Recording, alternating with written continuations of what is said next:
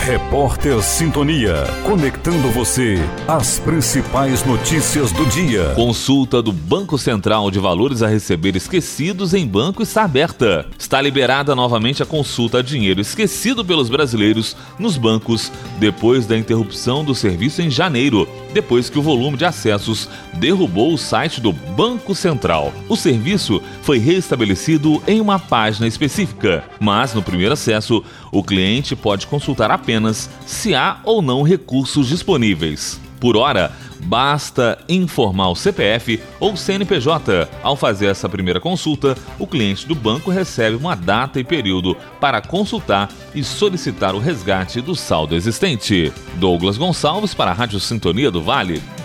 Repórter Sintonia, a informação na Rádio do Povo.